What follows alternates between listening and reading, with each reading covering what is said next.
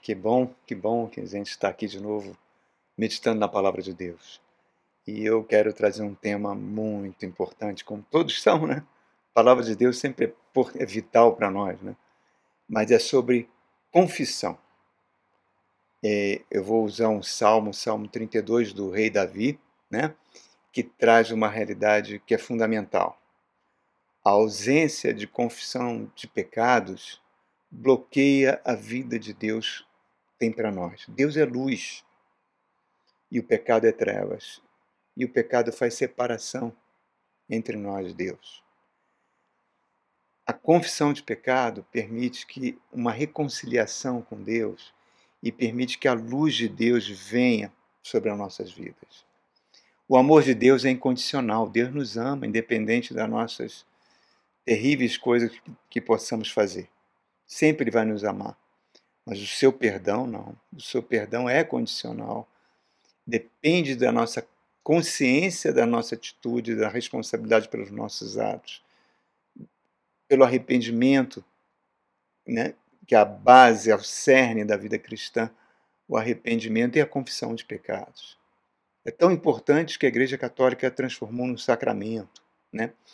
devido ao estrago que faz na psique, na alma da pessoa, na natureza da pessoa, a ausência de uma prática de confissão de pecados. Deus colocou em todos os seres humanos, irmãos, em todos os seres humanos, Deus colocou a consciência. Consciência, o, o, o homem pode estar morando lá no Nepal, dentro de uma caverna, lá no Himalaia, sei lá, ele tem consciência. E essa consciência sempre o alerta quando ele comete algo que viola a lei de Deus, né? que leva ele a pecar. Então, sempre, sempre a consciência vai acusar. O que, que acontece? Acontece que as pessoas muitas vezes vão cauterizando a sua consciência. Cauterizar é um termo que vem da medicina, que na época das, das guerras né, do século XIX, início do século XX, quando haviam aquelas situações de combate, aqueles hospitais de campanha, não havia os recursos de, de antibióticos que tem hoje. Então o cirurgião vinha com ferro quente na ferida aberta, ele queimava os nervos, né? cauterizava os nervos, para evitar que eles provocassem dor. Então, quando diz cauterizar a consciência, é exatamente isso. É a prática constante de pecados, de atitudes erradas, e a pessoa não levando em, em consideração a voz da consciência, o que, que acontece? Ela vai ficando cauterizada, anestesiada. Lá em Mateus capítulo 3, diz que as multidões se dirigiam ao Rio Jordão para serem batizadas por João Batista. E elas chegavam confessando seus pecados em atitude de arrependimento. Havia apenas um grupo que não fazia isso. Eram os fariseus e os saduceus que se achavam melhores do que as outras pessoas, mais santos, mais próximos de Deus. E João Batista, quando vê eles ali se aproximando, chamava: Vocês são raça de víboras. Vocês acham que são filhos de Abraão, que têm privilégio? Olha, Deus pode pegar um monte de pedra e transformar em filho de Abraão. Se você não se arrepender, Deus não pode fazer nada por você. Isso era tão sério que a igreja primitiva praticava a, a, confissão de pecados de uma maneira tão viva porque entendia que era uma arma espiritual. Era uma base para a renovação diária. Era uma bomba no inferno, por quê? Porque agora nós estávamos debaixo do sangue de Jesus que nos purifica de todo pecado. Tirava a legalidade para que os espíritos demoníacos atuassem na vida da pessoa. A confissão, irmãos, ela atua no caráter, basicamente no caráter humano. E muitas pessoas têm dificuldade com isso. Muitas pessoas são muito inconstantes, né? Romanos 12, verso 1 e 2 fala que para nós apresentarmos nossos corpos como sacrifícios vivos e agradáveis a Deus, como culto racional, não, não nos conformando perante esse mundo, mas transformando pela renovação da nossa mente para que possamos experimentar a boa, perfeita e agradável vontade de Deus em nossas vidas. Se não houver uma prática de pecado, não tem como transformar a mente, irmãos. Porque todo pecado que não é confessado, ele tende a crescer diante de dentro da gente e fazer um estrago lá na frente, uma verdadeira bomba relógio, que pode destruir relacionamentos, etc. Deixa eu frisar algo muito importante. A confissão, ela é como se fosse uma autoanálise diante de Deus. Muitos anos atrás eu fui a um culto de Ano Novo numa igreja, acho que foi no Rio de Janeiro, não me lembro. E o pastor fez uma fila de oração, fez duas filas de oração, né? Uma para aquelas pessoas que queriam portas abertas, bênçãos, respostas de oração no ano que, se come, que começava. Aquela fila ficou cheia na igreja, cheia. E a outra fila que ele convocou eram aquelas pessoas que gostariam de confessar algum pecado oculto para pedir perdão de Deus. Não tinha ninguém na fila, ninguém na fila. Então, é fundamental que a gente entenda, irmão, a importância disso. Então, vamos para o Salmo 32. Vamos ver o que o rei Davi diz para nós. Ele fala assim: Como é feliz aquele que tem suas transgressões perdoadas e seus pecados apagados. Como é feliz aquele a quem o Senhor não atribui culpa e em quem não há hipocrisia. Olha que coisa fantástica. Davi tinha defeitos, defeitos graves de personalidade. Ele cometeu um adultério com, com a mulher do seu general mais fiel, planejou, engravidou essa a, a esposa dele, planejou a morte desse general, né?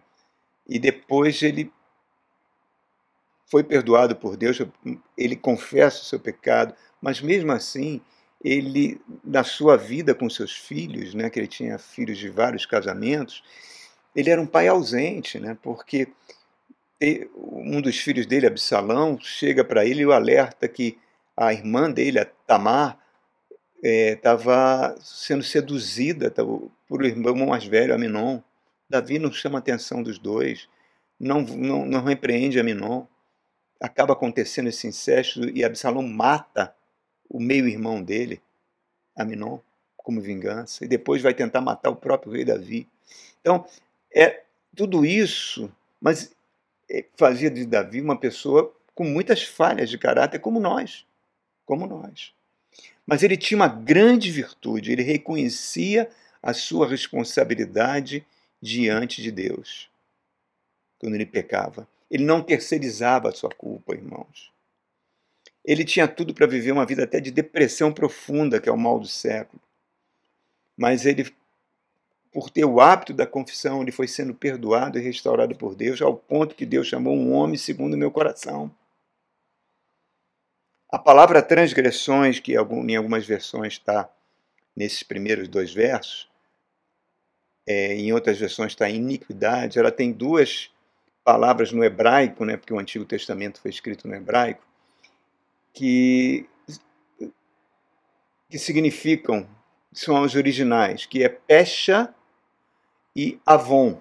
Essas duas palavras, ela tem vários significados. Ela quer dizer ir além do que dos limites estabelecidos por Deus, perversidade, hipocrisia. Então, reparem, irmãos, Davi sabia qual era o valor do perdão de Deus, por isso que ele está falando como é feliz um homem. Ele escreveu o Salmo 51 quando ele se arrependeu amargamente do pecado que ele tinha cometido com Betseba. A confissão é uma arma espiritual para gerar saúde espiritual na vida da própria igreja, é um presente dado para a igreja. O mundo despreza isso, nem leva isso em consideração.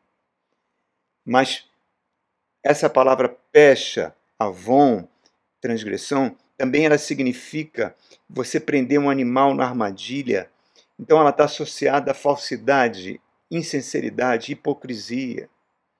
E a confissão implica em que em você ter um coração humilde diante de Deus para reconhecer o seu erro.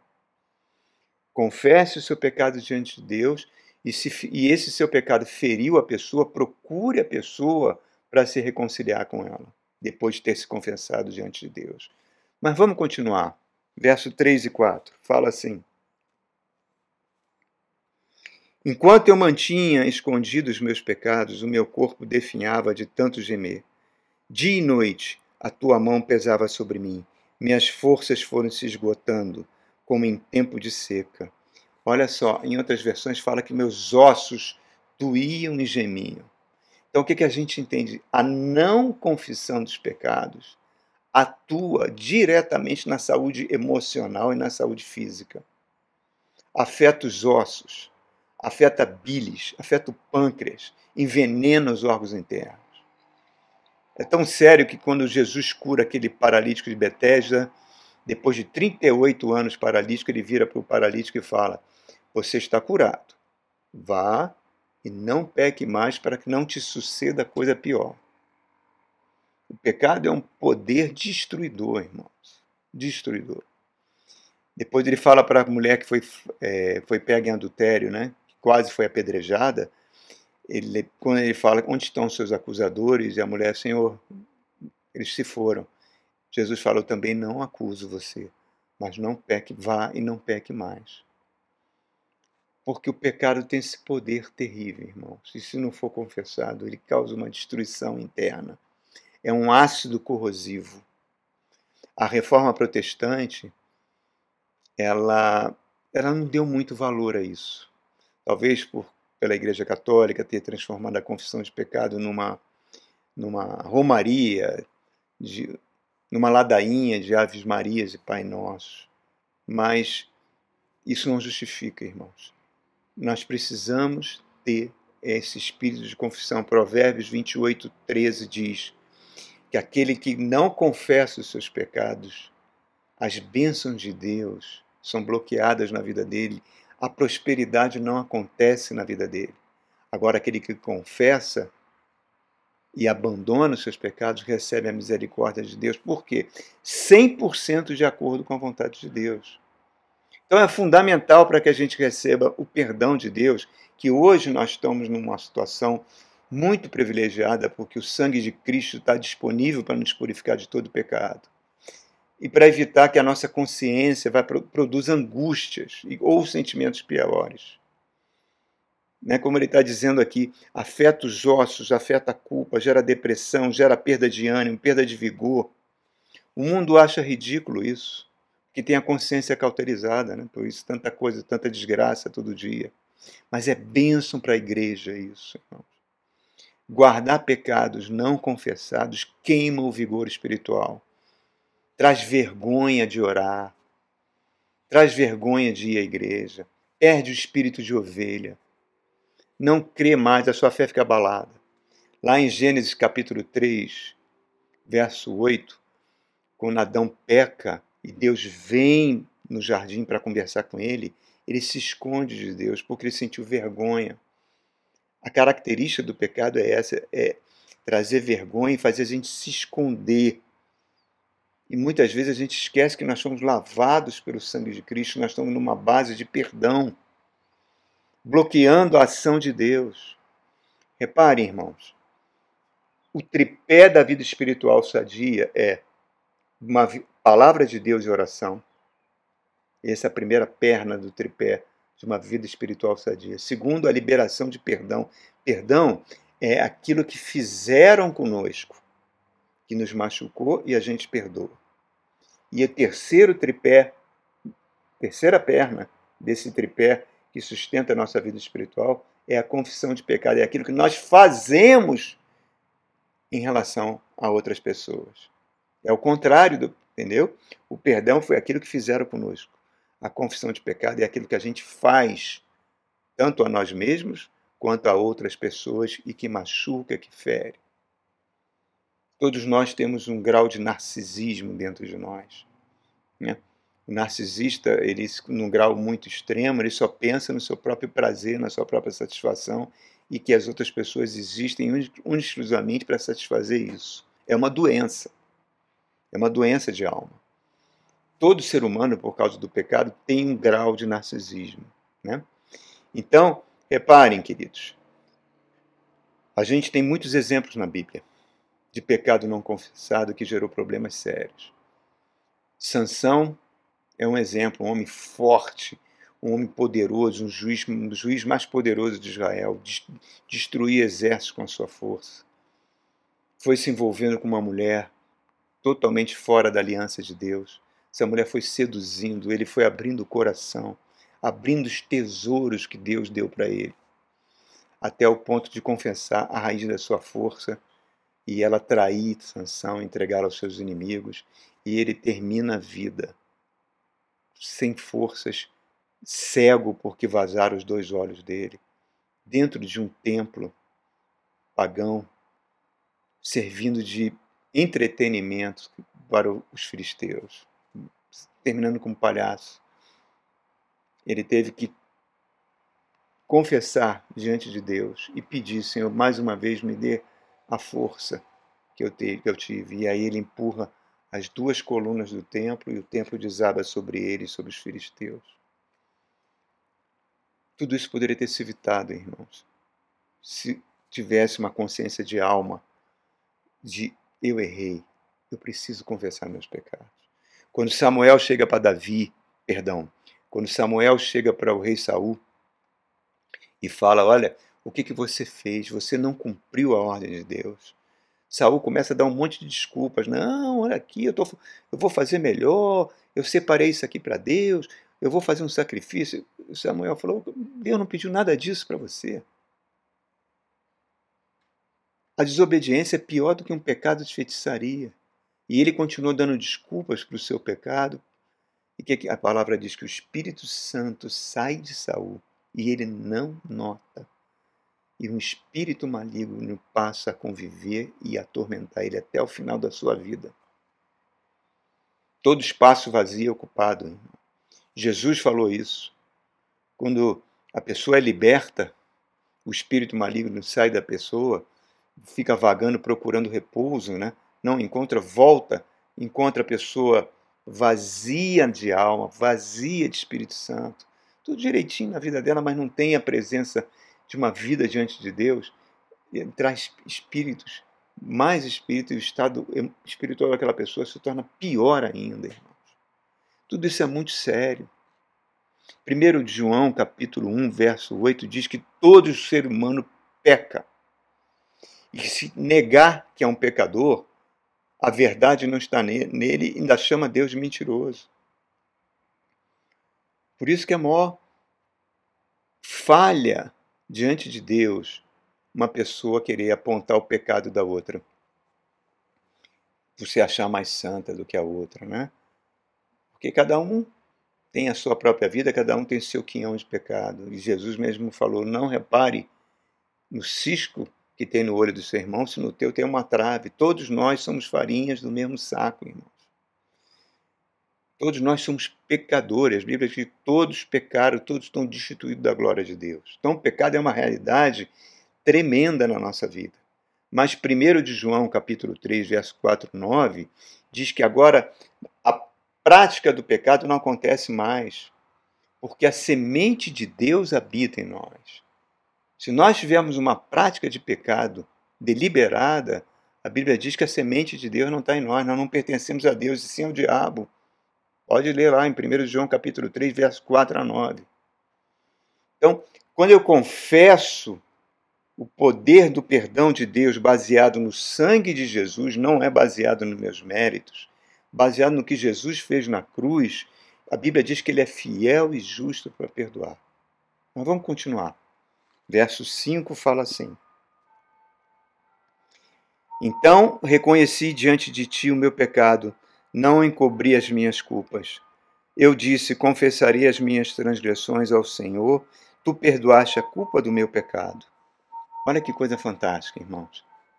Quando você, na lei dos homens, no direito humano, quando alguém confessa um crime, a sua pena é reduzida. A lei dos homens é um reflexo da lei de Deus, né? é uma sombra pálida da lei de Deus. Da justiça humana é uma sombra da lei divina. Quando Davi confessa com honestidade, Deus libera o perdão. E Davi, naquela época, não tinha o que nós temos, ele não tinha a divina semente. Né? Não tinha aquilo que está em 1 de Pedro, capítulo 2, verso 24, que no badeiro ele levou os nossos pecados. Então ele falou: Eu reconheci, eu não ocultei, eu recebi a cura. Como é bom que isso é maravilhoso, irmãos. Porque se esconder pecado traz derrota. Está lá em Josué capítulo 7 um exemplo. Quando eles conquistam Jericó, se achavam invencíveis. Né? O povo e aí a próxima cidade, ai, uma cidade pequenininha, Josué fala, ah, não precisa mandar o exército todo, não, mandar poucos homens. Sofre uma derrota terrível, terrível.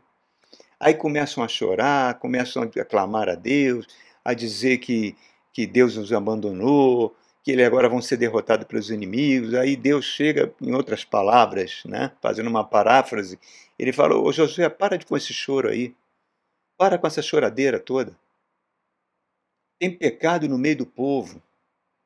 Eu falei que não queria que eles pegassem nada do, do, do, de Jericó e pegaram uma barra de ouro. Tem corrupção de dinheiro. Então, quanto vocês não se livrarem desse pecado no meio de vós, vocês não vão ganhar mais nada. Mais nada. Então, repare, irmãos, como isso é sério. Como isso é sério. Não adianta querer esconder. Jesus falou: aquilo que você fizer no oculto, o diabo vai proclamar nos telhados, meu irmão, porque vai trazer vergonha. Continuando aqui, versos 6 e 7. Portanto, todos os que são fiéis, orem a ti, enquanto pode ser encontrado. Quando as muitas águas se levantarem, elas não os atingirão, porque tu és o meu abrigo. Tu me perseveras, tu me preservas nas angústias e me cercas com canções de livramento. E olha que coisa fantástica que ele está falando. Águas na Bíblia significa tribulação, dores, coisas que se levantam na vida para tentar nos derrubar. Jesus falou: naquele que obedece o meu mandamento, constrói a sua, sua casa sobre a rocha, as águas vêm, batem, ela não é derrubada. Então, a confissão de pecados nos fortalece. E mais, por mais vergonhosa que ela seja, porque confessar um pecado é sempre uma vergonha, ela é saudável. Mesmo que ela produza uma tristeza no nosso coração, a tristeza, segundo a Deus, não mata. Vai, e se você praticar aquele pecado de novo, você vai ver que ele vai se tornando mais esporádico, mas cada vez mais esporádico, até que um dia você vai abandonar completamente. Porque o próprio Espírito vai trabalhando dentro do teu espírito e a confissão vai te purificando. Porque diante de Deus, meu irmão, não vale máscaras. Não, não valem. A, a miséria do pecador, ela dá as mãos à misericórdia de Deus. Andam juntas. Agora, o pecado não confessado traz desgraça na vida. Irmãos, olha só. Na parábola do, do cobrador incompassivo, né, Jesus conta que aquele homem não quis perdoar o, o, a pessoa que devia o dinheiro a ele, e o rei entregou-lhe para que entreguem ele aos verdugos. Quem são os verdugos? São espíritos malignos que vão trazer opressão na vida da pessoa. Então repare, o perdão protege-nos contra esse tipo de espíritos malignos. Traz proteção espiritual. Agora, a confissão de pecado é o contrário, ela protege a nossa natureza, o nosso psique, porque o pecado teme a luz e se esconde na escuridão. Agora, continuando, verso 8 e 9. Eu instruirei e ensinarei no caminho que você deve seguir. Eu aconselharei e cuidarei de você. Agora é Deus falando, não é mais o rei Davi. Ó. Não seja como cavalo ou burro que não tem entendimento, mas precisam ser controlados com freios e rédeas caso contrário, não obedece. Muitos são as dores dos ímpios, mas a bondade do Senhor protege quem nele confia. Alegrem-se no Senhor, exultem vocês que são justos. Cantem de alegria, todos, todos vocês que são retos de coração. Retos de coração, justo, tudo isso é como Deus nos olha. Então, quando a gente peca, a gente faz separação, mas quando a gente confessa, Deus se aproxima de nós. Então, ele está falando: olha, se você não faz isso, o Espírito Santo está falando, eu vou te guiar todo dia. Mas se você não fizer isso, vai ser como se fosse. Ele usa uma palavra pesada, você é um burro. Você é um, é um que não tem entendimento. É uma palavra dura que ele está usando. É fundamental que a gente tenha isso na mente. Depois ele fala no verso 10: o ímpio vai experimentar muitas dores e sofrimentos, porque ele ridiculariza isso. Então, repare como o Espírito Santo trouxe isso para nós, por meio do rei Davi, nesse salmo tão lindo. Para nos alertar, para nos instruir, para que a gente tenha uma prática diária de confissão de pecados, irmãos. Eu exorto a você que você faça isso algo diário na sua vida. Um momento do dia, ou quando você for dormir, ou quando você acorda, que você faça isso. Não esconda os pecados, seja honesto diante de Deus. Fala, ah, Senhor, eu faço isso que eu gosto de fazer, mas eu sei que isso entristece a Ti. Então, me, me ajuda, Senhor, me ajuda a não ter mais prazer naquilo que te entristece o coração. E Deus vai te ajudando, irmão. Ele está falando, eu vou passar a te guiar. Olha que coisa fantástica. Olha como é importante isso, irmãos. Vamos botar isso em prática. Amém? Vamos fazer como o rei Davi está nos ensinando. Que Deus abençoe você tremendamente e até o nosso próximo encontro. Fique com Deus.